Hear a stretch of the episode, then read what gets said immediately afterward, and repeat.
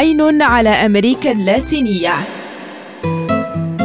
رحلة غوص نكتشف فيها ألوان وشعوب وعوالم غرائبية لقارة حبلى بالتناقضات.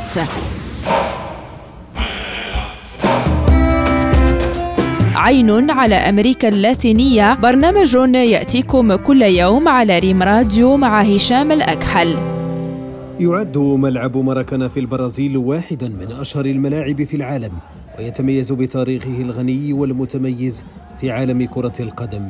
يقع الملعب في مدينة ريو دي جانيرو وقد تم بناؤه سنة 1950 ويحتوي على مدرجات كبيرة ومصممة بطريقة فريدة من نوعها والتي تتسع لأزيد من 78 ألف متفرج ومن أهم المباريات التي استضافها الملعب على مدار التاريخ نجد نهائي بطولة كأس العالم لكرة القدم للأندية سنة 2000 ونهائي دور أبطال أمريكا الجنوبية سنة 2008 كما استضاف الملعب العديد من المباريات الودية والمباريات الدولية الهامة في عالم كرة القدم. يتميز الملعب بتصميم فريد ومنحنيات تعتبر مثالا بارزا على الهندسة المعمارية الحديثة، كما يوفر الملعب إطلالة رائعة على مدينة ريو دي جانيرو ويشكل أيضا واحدا من أهم المعالم السياحية في المدينة. وبالإضافة إلى دوره الرياضي الهام فإن ملعب ماراكانا يعتبر رمزا حقيقيا للثقافة البرازيلية ويعود ذلك إلى أن الملعب شهد عددا من الأحداث الثقافية والفنية والسياسية التي أدت إلى تعزيز شعبية الملعب وإدراجه ضمن العديد من الأعمال الفنية والأدبية. ويبرز ملعب مراكانا أيضا في العديد من الأعمال الأدبية والسينمائية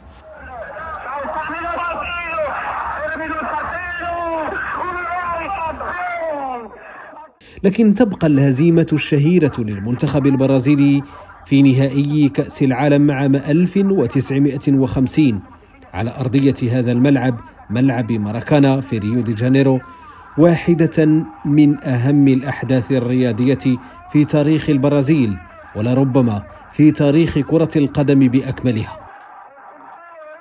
كانت البرازيل تستعد للاحتفال بالفوز بلقب كأس العالم الأول في تاريخها.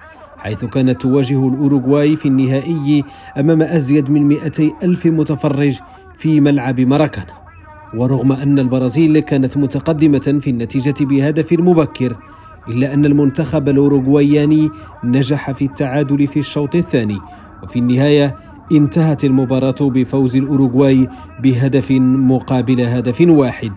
وقد تسببت هذه الهزيمة في صدمة كبرى للشعب البرازيلي وألم كبير وتحولت إلى واحدة من الأحداث الرياضية الأكثر تاثيرا في تاريخ البرازيل وتعرف باسم ماراكاناسو وتظل ذكراها حية في قلوب الجماهير البرازيلية حتى يومنا هذا.